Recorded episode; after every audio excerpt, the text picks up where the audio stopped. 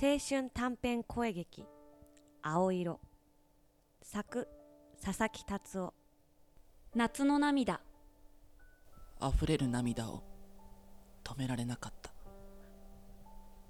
彼女がこの世からいなくなるそんな夏が迫っていたなんてあの時の僕には想像することもできなかったねえマサヤ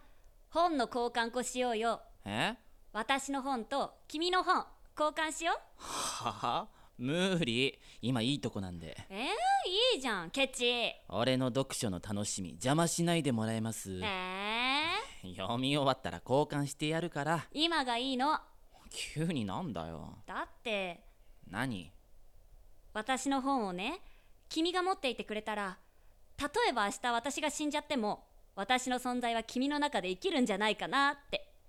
私の本を見れば私を思い出す的な なんだそれなんかの呪いかよ急にそう思ったのだからお願いあのなお前はいっつも思いつきで行動しすぎ俺の都合も考えろマサヤだからいいじゃん俺の都合は無視かよ私たち読書仲間なわけだし面白いの貸すからさ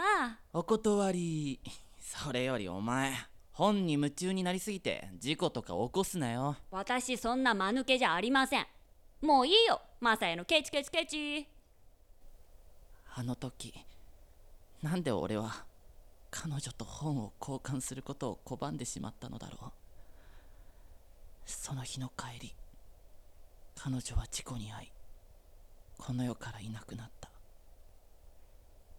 マサヤ本の交換こしよう君のその声その言葉もう二度と聞くことができない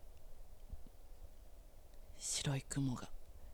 強い風に流れていく夏を前にして俺は一